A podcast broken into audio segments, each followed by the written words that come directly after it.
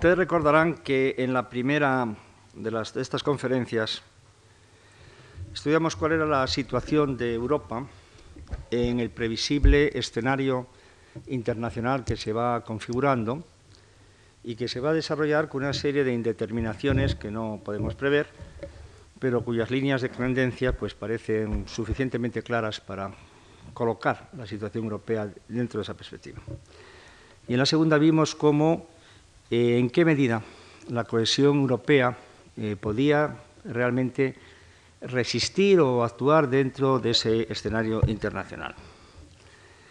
Señalábamos que uno de los, uno de los factores de cohesión, pero con, realmente con matizaciones que señalamos y que vamos a señalar más hoy, era la creación del mercado interior común para 1992, fines de 1992, tal como establece el acta única aprobada en febrero de 1986. La cuestión que se plantea es si el mercado interior, en qué medida es la base política de una integración, de una integración y la creación de la Unión Europea. Si esta base que va a significar el mercado interior es una base suficiente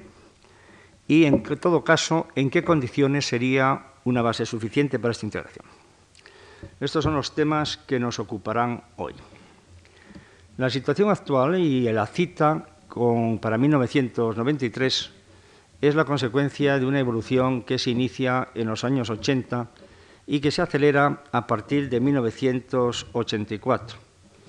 Desde fines de los 70 la comunidad está sometida a una serie de tensiones importantes e incluso en ciertos momentos a ciertas paralizaciones, como consecuencia de eh, tres problemas esenciales que tiene la comunidad y que son, evidentemente, se ha visto a posteriori, problemas que surgen de un proceso de crecimiento de la comunidad. El primer problema fundamental es el problema de los recursos. Se calcula hacia 1983 que para 1986 de no proceder a la ampliación de los recursos, estos serán insuficientes. Y conectado con el problema de los recursos hay un problema presupuestario de primer orden, en el que se reflejan actitudes de mayor fondo, incluso de cultura política, como es el, presupuesto del, el problema del presupuesto británico, de lo que los ingleses llamaban el justo retorno, es decir, la compensación pedida por Inglaterra a la diferencia entre lo que Inglaterra, país acreedor, pagaba a la comunidad en concepto de IVA y lo que recibía como fondos comunitarios. Y todo esto unido con el problema de la ampliación que se lanza desde 1978, la ampliación de España a España y Portugal. Esta tercera dimensión va a venir condicionada por la resolución de los problemas primeros, el problema de los fondos, el problema presupuestario británico esencialmente, y unido también como cuarto problema, no tercero, como cuarto problema, la reforma de los presupuestos de la PAC, de la Política Agrícola Comunitaria, y en especial la equiparación de la protección para los productos mediterráneos, fundamentalmente frutas y hortalizas, de las ventajas que estaba obteniendo lo que se llamaba los productos continentales o productos nórdicos. En 1984 se va a producir un desbloqueo en los temas presupuestario y en los temas de la política agrícola y, en consecuencia, se va a relanzar el problema institucional, que venía mostrando ya, diríamos, eh, sus dificultades de funcionamiento desde muchos años antes.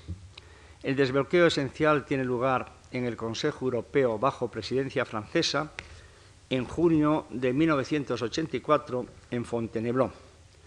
En Fontainebleau se abordan los problemas y se resuelven algún problema. Se aborda el problema, por ejemplo, de la ampliación y se da un impulso político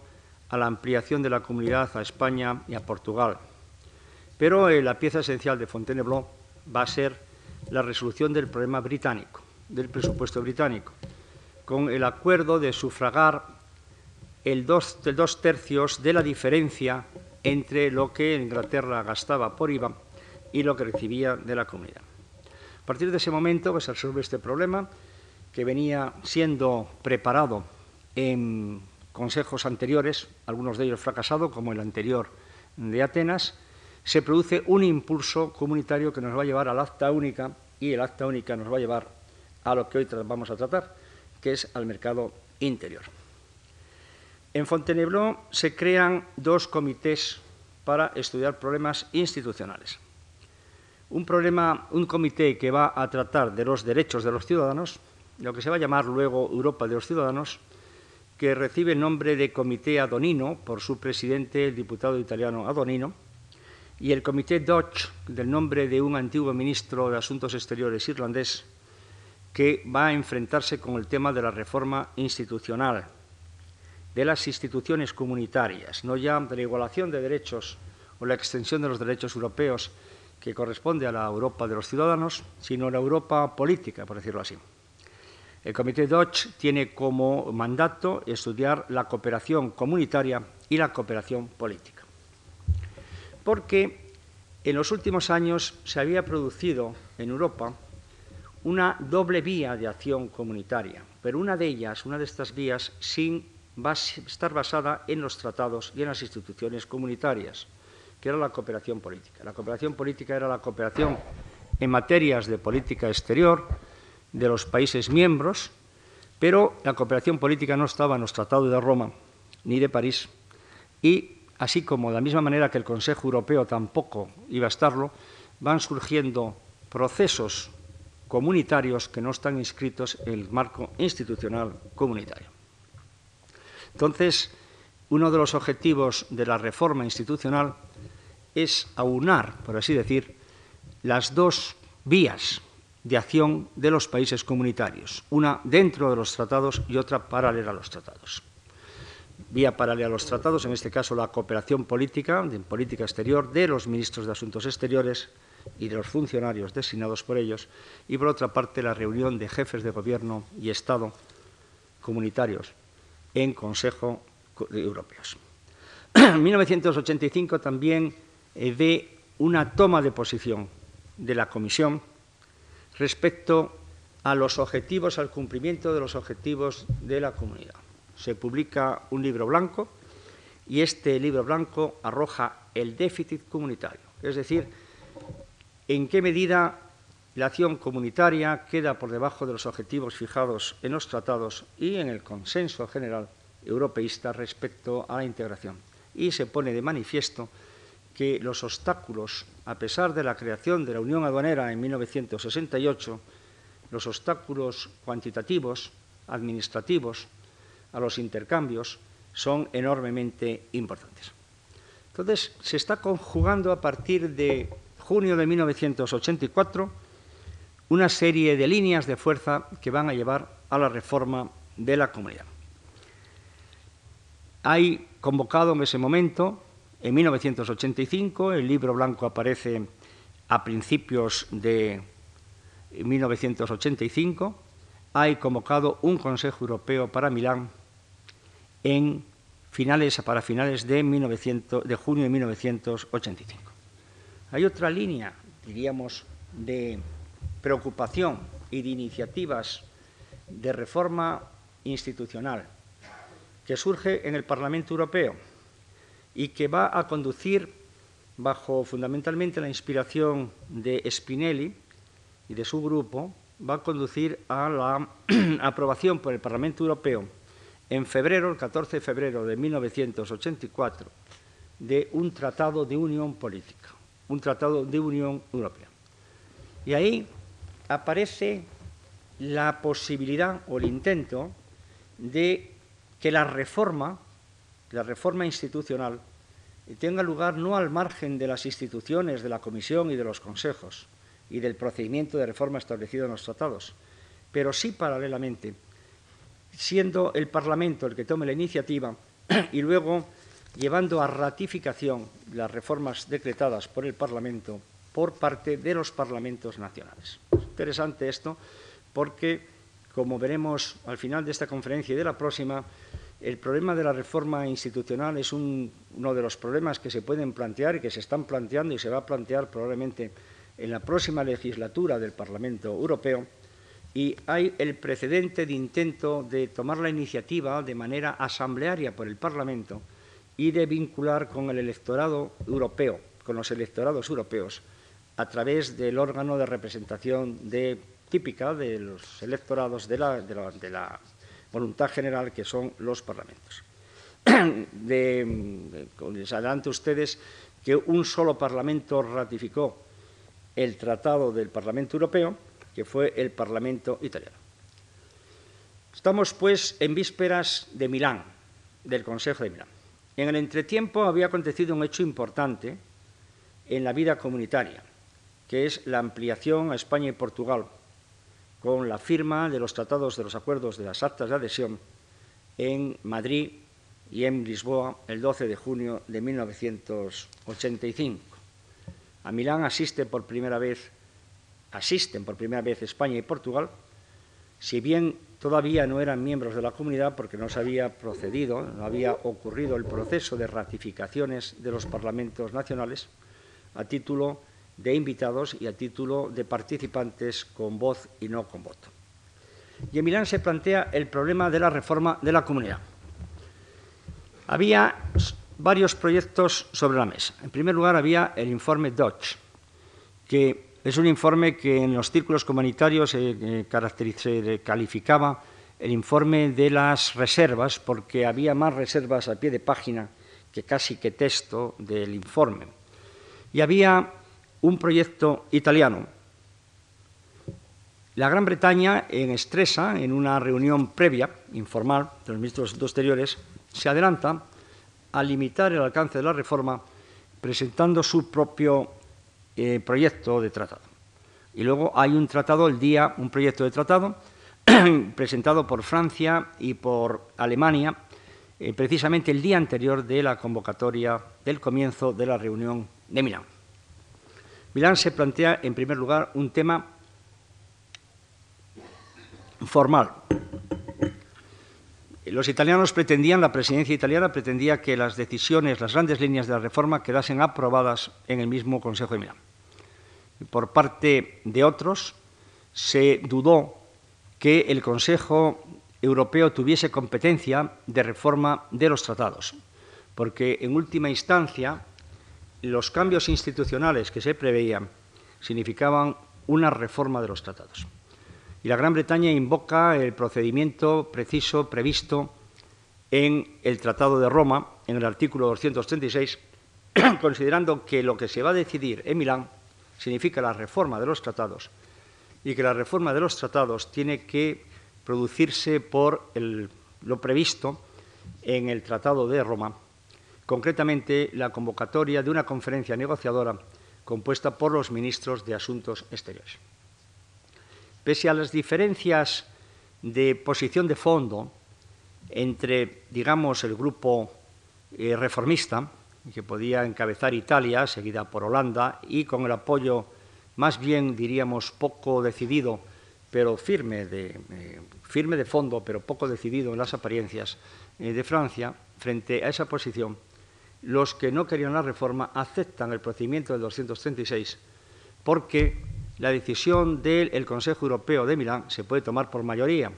y hubo tres votos en contra, pero se aprobó por mayoría, aceptaron el principio de la mayoría, porque después el proceso negociador por conferencia diplomática llevaba a la aplicación del principio de la unanimidad. O sea que la batalla de retaguardia se daba en la conferencia negociadora. Hay una conferencia negociadora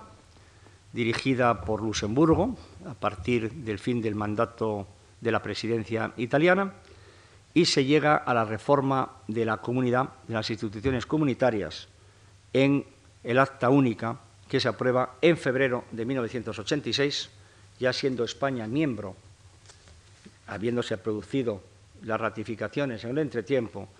y habiendo entrado España a participar en las instituciones el primero de enero de 1986. España y, evidentemente, Portugal. España y Portugal participaron en la conferencia negociadora eh, de reforma, a pesar de que no tenían todavía el carácter de miembros de la comunidad. Y en esta acta única se define lo que iba a ser el mercado, lo que va a ser el mercado único interior. Así, efectivamente, en el artículo 8 del Acta Única se prevén medidas progresivas que terminarán el 31 de diciembre de 1992, cuando se establecerá un mercado interior. Y se define el mercado interior que implicará, dice el artículo, el espacio sin fronteras interiores en que la libre circulación de las mercancías, hombres, servicios y capitales será garantizado de acuerdo con las disposiciones de tratado. Se trata, la idea del mercado común y único estaba en los tratados de Roma y a pesar de, que desde 1968 se establece el área comercial única, eh, realmente subsisten las ciertas, diríamos, diferencias entre la pretensión de la creación del mercado interior y la realidad. El mercado único significa, respecto a la situación actual, la circuncisión sin reservas de las mercancías, lo cual implica, en primer lugar, la supresión de los obstáculos arancelarios que subsisten y la supresión de las restricciones cuantitativas y también la supresión de los trámites administrativos que tienen incidencia sobre realmente el mantenimiento de restricciones cuantitativas o resultados equivalentes. En segundo lugar, supone la libre circulación de la mano de obra.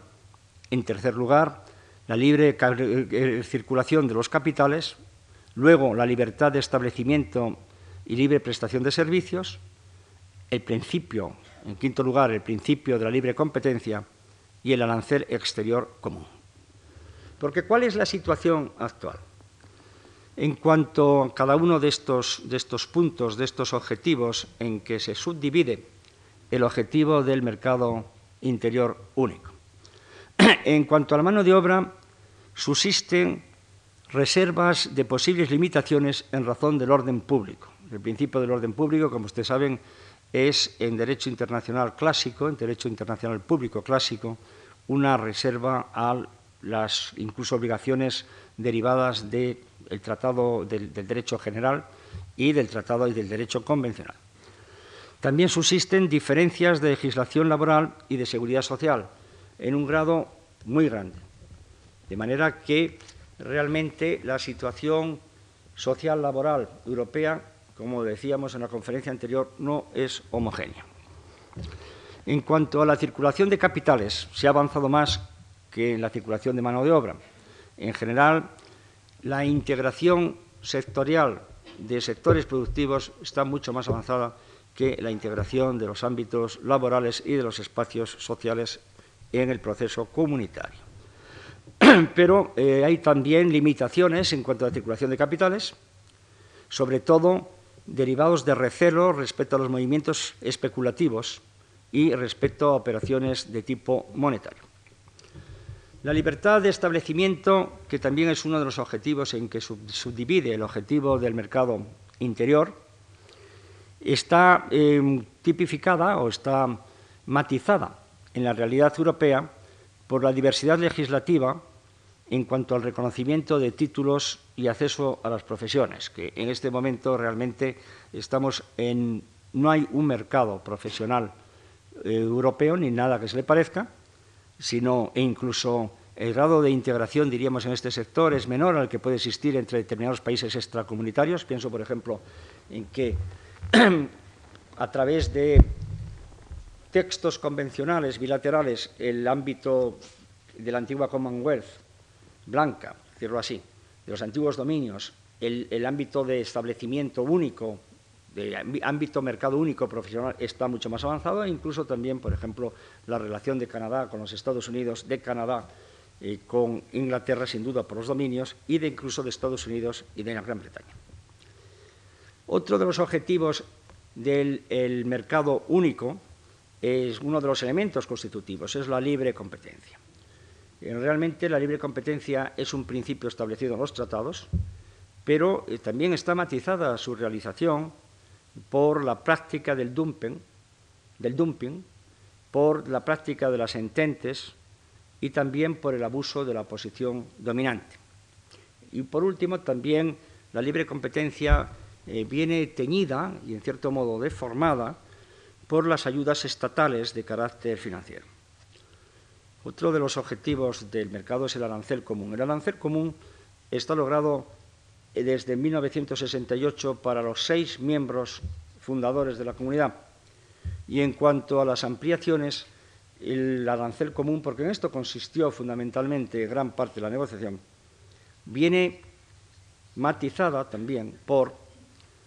viene matizado por los periodos transitorios. Porque realmente la negociación de adhesión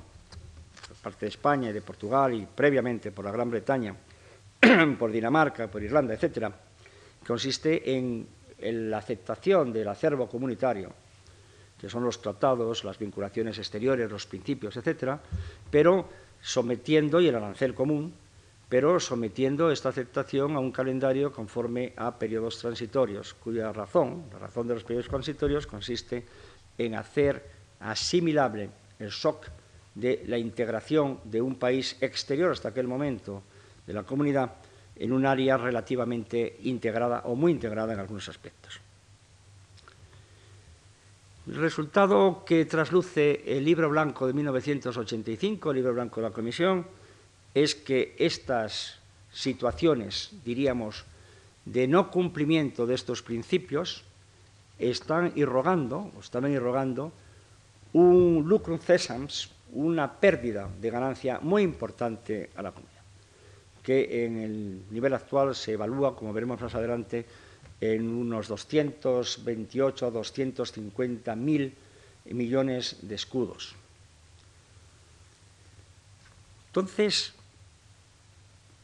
sobre la base de esta constatación de la diferencia se fija el objetivo del mercado interior. Y se fija el calendario o la identificación de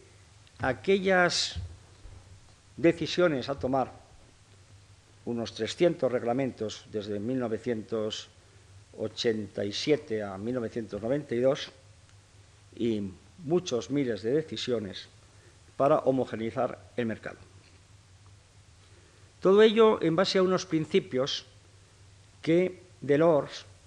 había de explicitar en febrero de 1987 como esenciales al buen funcionamiento de el acta única en el aspecto, en el punto del mercado, de la creación del mercado. Ustedes recordarán que la carta de Delors que yo he citado tenía por título Cómo hacer efectiva, cómo réussir l'acte unique, cómo hacer efectiva, cómo lograr el acta única. Los principios que tienen que regir la acción comunitaria, la acción legislativa comunitaria, según Delors en 1987, era la búsqueda de una mayor estabilidad con una lucha contra la inflación y contra las oscilaciones excesivas monetarias, la mejor asignación de los recursos y una mejor distribución de estos recursos entre las, eh, entre las regiones. Tiene un límite de esta acción comunitaria tiene un límite fijado por los distintos consejos comunitarios y también por los analistas, que es la limitación del presupuesto. En el informe de LOR se considera que el presupuesto no debe exceder el 1,4% del Producto Nacional Bruto Comunitario. En el Consejo Europeo, en que se aprueba el paquete de LORS, el Consejo Extraordinario de Bruselas de 1988, se fija el,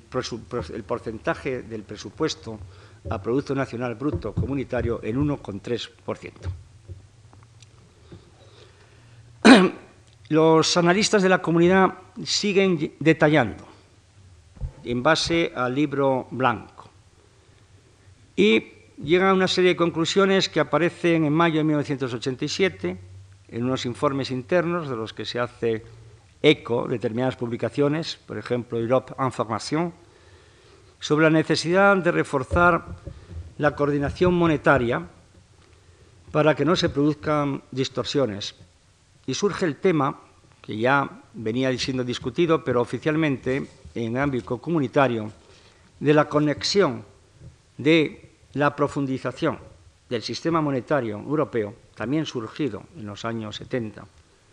y fundamentalmente obra del Consejo Europeo de París. Iniciador del sistema monetario europeo fue el presidente Giscard.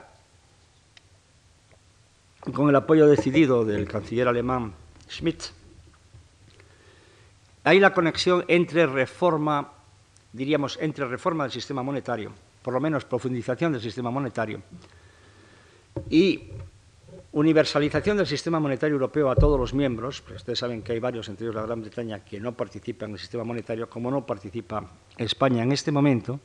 y la creación del mercado interior. El argumento era que el mercado interior, un mercado, exige una unidad monetaria, por lo menos exige una estabilidad monetaria, y que esa estabilidad monetaria estaba eh, mantenida aproximadamente por lo que se llama la serpiente monetaria europea, es decir, los máximos y mínimos de oscilación de los valores de las monedas, de las divisas de cada país respecto a las otras esenciales del saco monetario europeo y la relación con la unidad de cuenta LQ. Pero la creación del mercado interior eh, implica una ampliación de la unidad monetaria europea y, en todo caso, unas medidas previas de aumento de las operaciones, incluso financieras en EQ, la cotización del EQ en las bolsas, etcétera, etcétera. Hay esta conexión que señalan los técnicos en 1987 entre creación del mercado interior y reforzamiento y profundización de la coordinación monetaria europea. Señalan también los técnicos de que señalan que eh, sin duda alguna la creación del mercado interior va a significar un salto adelante considerable en la economía europea tomada globalmente, pero que este salto dependerá de la coyuntura de la zona no exclusivamente comunitaria, sino de los países de la OECD. Y señalan también la necesidad de producir políticas paralelas al tiempo que se constituye el mercado interior para evitar la polarización o incluso incremento de las diferencias de niveles entre los distintos miembros de la comunidad. A partir de estas ideas se produce en los círculos comunitarios una atención preferente a las consecuencias del mercado interior e incluso una serie de estimaciones cuantitativas de lo que va a significar el mercado interior. Este año aparece, fines de año, un informe em, encargado por Lord Coffield, que era el comisario británico encargado del mercado interior, que no fue vuelto a nombrar por el gobierno británico porque sus posturas eran más europeístas de las que consideraba convenientes el gobierno conservador británico. Hay un informe que tiene el título, se conoce por informe Cecchini, por el nombre de su principal redactor, redactado bajo la dirección de Lord Coffield, y informe que eh, está precedido de un importante prólogo eh, por Delors, del presidente Delors, en el que el presidente Delors expone las ideas que tiene sobre el mercado interior. El informe Cecchini hace unas estimaciones sobre la consecuencia de la creación del mercado interior sobre la economía europea. Es en, este informe donde se cifra el aumento de recursos, el, aumento de riqueza eh, comunitaria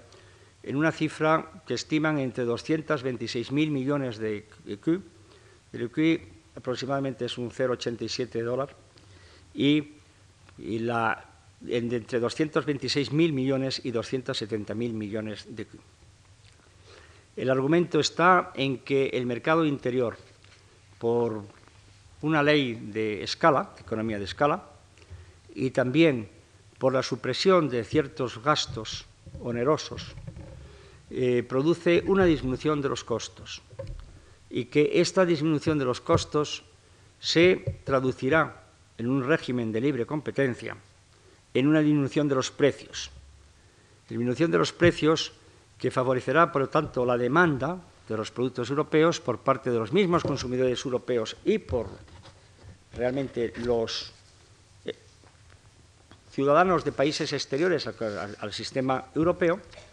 haciéndose en algunos casos más competitivos los precios de los productos europeos con los de países extranjeros. Como ustedes saben, una de las consecuencias hasta ahora del sistema eh, comunitario es el mantenimiento relativamente altos de precios comunitarios, precios de países de la comunidad, fundamentalmente en cuestiones agrícolas, lo cual, por otra parte, no abre Europa la competencia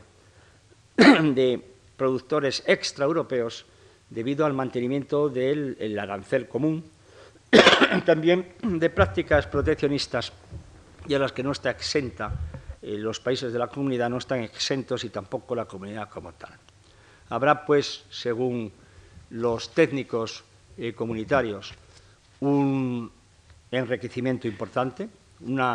crecimiento importante de la economía europea, basado fundamentalmente en la disminución de los costos, que tendrá su repercusión en los precios, disminución de precios que también tendrá unido a la apertura de mercados y a la expansión de la economía sus consecuencias sobre la disminución de los déficits públicos en los países comunitarios. Según Cecchini, en un informe que yo encuentro personalmente muy basado en la extrapolación. Realmente eh, yo no puedo hacer juicios de econometría, pero me hace el efecto de que hay un exceso de, extrapolación en el informe Cecchini. Según el informe Cecchini y según las, ideas em, propaladas constantemente por Delors, se va a producir un crecimiento comunitario a partir de 1992 que se puede cifrar para los 10 o 12 años siguientes en un 4% acumulativo del Producto Nacional Bruto Comunitario, convirtiendo pues, a Europa comunitaria probablemente en la primera potencia, es la primera competencia, potencia en intercambios, pero en una, la primera potencia probablemente económica del mundo. Habrá, consecuentemente, y unido al aumento de la producción, una disminución del desempleo, y teniendo en cuenta además que las tasas de crecimiento demográfico, que es uno de los grandes problemas de Europa, eh, son muy bajas, y pues sensiblemente se producirá un aumento del empleo y una disminución del paro. Todo ello manteniendo la inflación, el porcentaje de paro comunitario en este momento está en un, de un 6 a un 8%. Pero eh,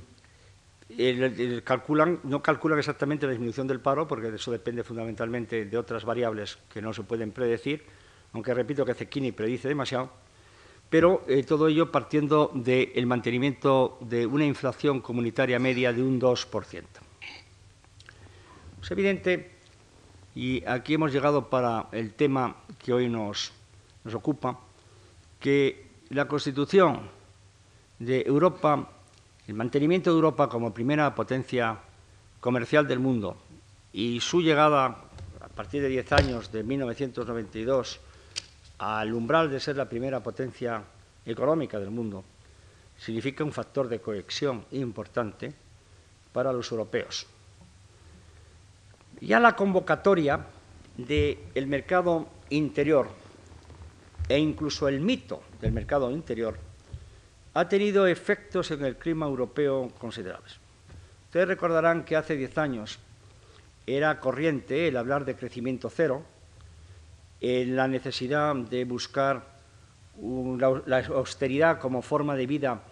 más adecuada al escenario que se iba a proyectar. Cómo esto ha desaparecido eh, realmente con este impulso psicológico del mercado interior. Ahora se la mentalidad y la percepción de los europeos es expansionista y se considera que se va a entrar en un periodo de expansión. Esto naturalmente produce una autoafirmación de las propias sociedades que eh, favorece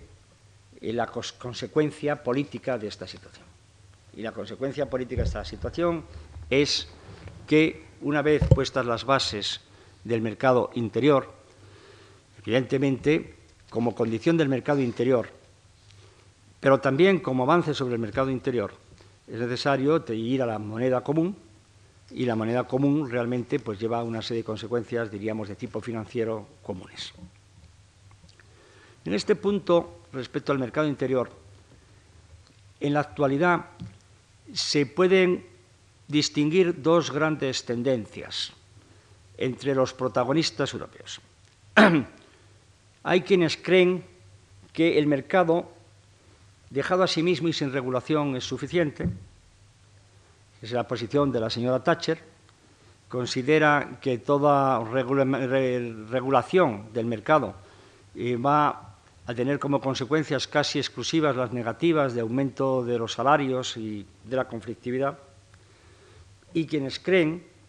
que debe ser acompañada la instauración del mercado interior con políticas paralelas para promover la cohesión social. Esta es la postura que mantiene Delors, que mantiene Mitterrand y que ha mantenido desde su participación en la vida comunitaria, en los órganos comunitarios, el presidente Felipe González. Esta segunda, diríamos, escuela de pensamiento dentro de los protagonistas eh, comunitarios se pone como objetivo el aumento de la cohesión social, como objetivo esencial del acta única. La cohesión social está reglamentada como una obligación jurídica, no ya política, no como un objetivo político, sino como una obligación jurídica dentro del acta única. Incluso en el momento de la creación de la comunidad, en el Tratado de Roma, en su artículo 117, se obligaba a los Estados a tomar medidas comunitarias para mejorar la situación de los trabajadores. La consideración de la cohesión social y de las medidas de homogeneidad social dentro del proceso negociador que lleva el acta única es eh, atribuida a iniciativas españolas. Eh, los negociadores españoles en ese proceso insistieron en el tema, de la misma manera que lo haría de una manera muy reiterada el presidente González en el primer Consejo de Londres que asistió en que eh, rompió varias lanzas por la cohesión social. Ustedes saben que la cohesión social está convertida en un leitmotiv que mantienen determinados gobiernos y que mantienen muchos grupos políticos. Por ejemplo, en las próximas elecciones al Parlamento Europeo, los partidos socialistas y socialdemócratas llevan una plataforma única, plataforma común, y en esa plataforma se hace mucho énfasis en eh, realmente la cohesión social. Pero la cohesión social es no solamente un objetivo político de determinados colores políticos en Europa, ni siquiera de determinados estados, sino que es una obligación jurídica, tal como deriva del artículo 130A del el Acta Única. Es decir, el artículo que corrige, que, enmienda el, el, artículo correspondiente 130 del Tratado de Roma. Dice la homogeneidad como un compromiso, es un compromiso jurídico y se define de la siguiente manera. A fin de promover un desarrollo armónico de la comunidad, esta desarrolla y profundiza su acción tendente a reforzar su cohesión económica y social. En particular, la comunidad se propone reducir la separación entre las regiones, clases, etc. Las posiciones, repito, son distintas. La señora Thatcher la expresó de una manera meridiana en su conferencia en el Colegio de Brujas este año. La posición, diríamos, de la cohesión social fue expresada por distintos líderes europeos y en lo que corresponde a España por el presidente del Gobierno español en el Instituto Europeo de Florencia el 1 de noviembre de 1987 y en Bruselas en enero de 1989. El problema está en que institucionalmente, o mejor dicho, en el plano del procedimiento, el método de adopción de medidas de integración económica e incluso monetaria y de medidas sociales,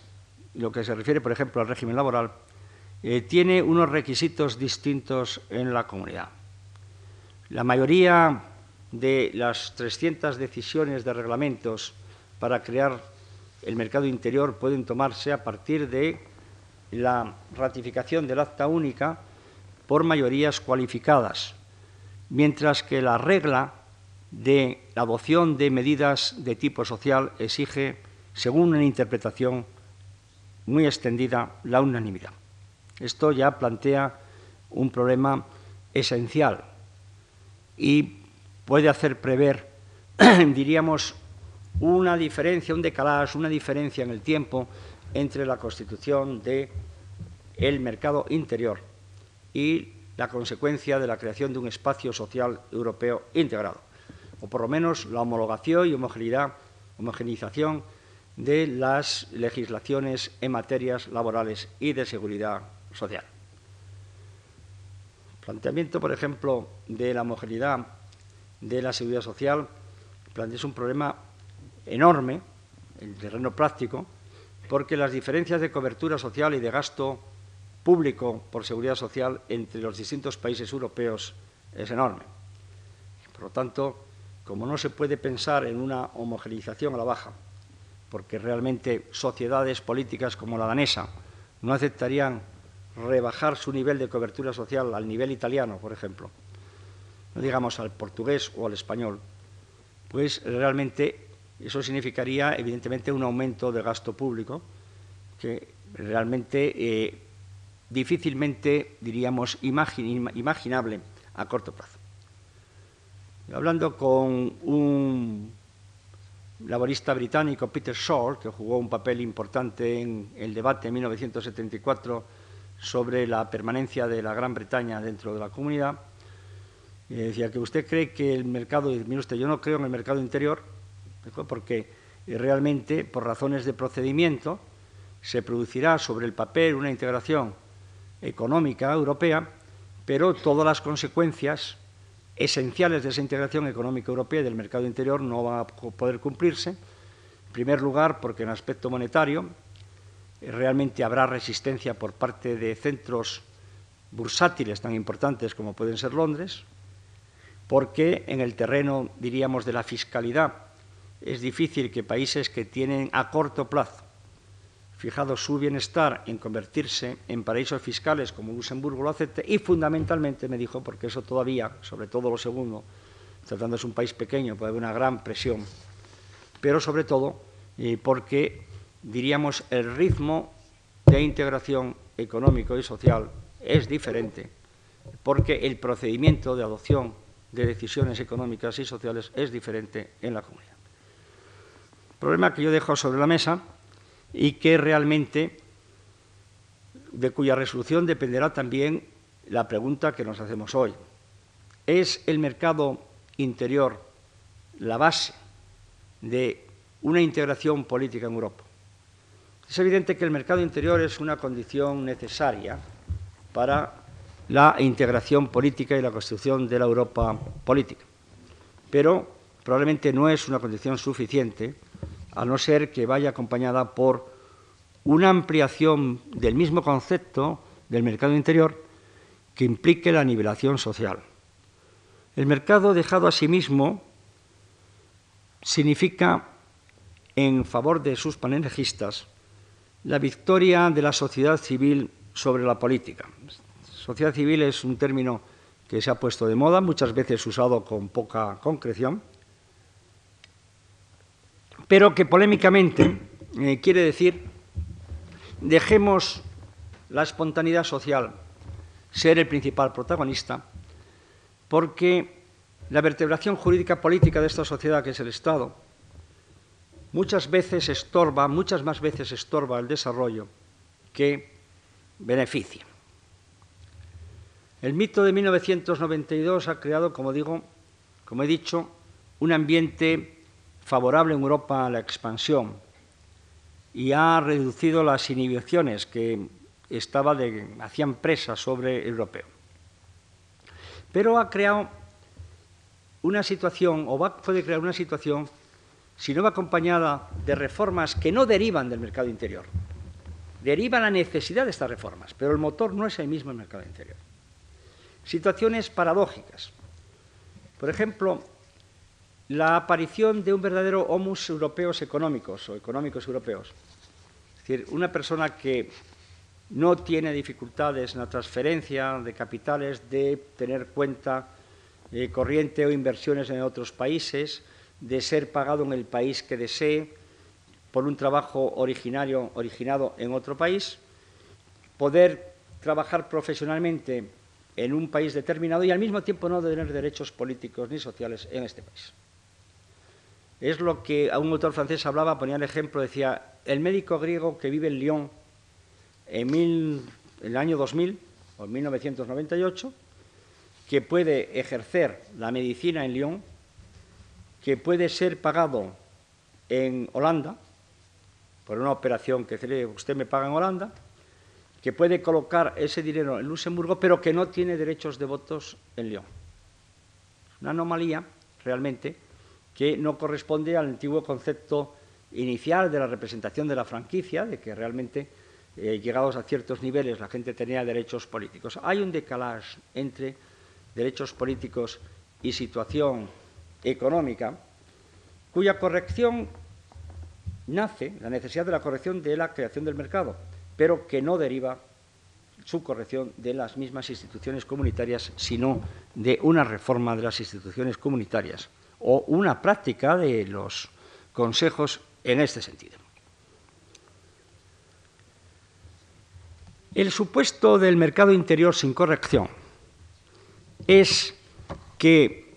la regulación del país más laxo, con menor regulación, basta para el mantenimiento de las situaciones, para todos los demás. Este es el supuesto, porque realmente movimientos de capitales, laborales, etcétera, acudirán al lugar donde realmente la regulación sea menor. Pero evidentemente esto supone de que haya países que se cubra el mínimo de regulación que pueda satisfacer a todos los demás. En algunos aspectos, como puede ser, por ejemplo, me refería yo antes a la seguridad social, las diferencias son tantas que el mínimo, por ejemplo, el mínimo de regulaciones de seguridad de trabajo donde se está avanzando bastante bajo la presidencia española y que es una labor callada e importante porque eh, puede dar homogeneidad a la situación laboral europea, el mínimo de regulación de seguridad del trabajo entre Alemania, por ejemplo, y otros países es muy grande. Por lo tanto, como esto implica un costo de instalación importante y de mantenimiento, se puede producir una forma también de dumping social. Por ejemplo, invertir y montar empresas en Portugal donde la regulación conforme a los hasta ahora, por falta de regulación comunitaria detallada, es menor y sin embargo después los productos fabricados con menor coste porque la nómina de lo gastado en seguridad de trabajo es menor en Portugal que en Alemania, pues tendrían una situación favorable en costos y en precios eh, respecto a lo que se produce en países más rigurosos, por ejemplo, por la regulación de la seguridad del trabajo, como puede ser Dinamarca, como puede ser la Gran Bretaña, como puede ser Alemania, etcétera, etcétera. La norma sería esto. Es, la cuestión es, ¿el mínimo de regulación de un Estado miembro es suficiente para los niveles a que están acostumbrados los demás? Hasta ahora la previsión y la planificación en economía correspondía a lo que era el determinismo en la ciencia positivista, mientras que el concepto del juego libre, de la espontaneidad del mercado, correspondería a lo que significa ahora el azar en la ciencia moderna. Se recordarán el libro del profesor Monod, El azar y la necesidad, donde explica cómo el elemento de la lea entra en gran medida en los planteamientos científicos modernos, actuales, contemporáneos, a diferencia del determinismo unívoco de la ciencia de la positivista. Pero, en todo caso, la impresión, sin extrapolar, de la creación del mercado interior, sin corrección con factores políticos, por factores políticos externos al mercado, es probablemente la fragmentación de las situaciones socioeconómicas dentro de ese mercado. Y realmente la intensificación de esta fragmentación, por crearse condiciones objetivamente más favorables en términos de precio en los mercados parciales menos regulados. De hecho, todo el planteamiento este de mercado frente a regulación es un falso problema, incluso etimológicamente, porque mercado y derecho son el haz y el en vez de la misma realidad. No existe ningún mercado que no haya sido regulado por una norma imperativa de aplicación general, que es lo que es el derecho. Realmente no existe un mercado que en cierto grado de desarrollo, salvo por ejemplo los mercados primitivos, en las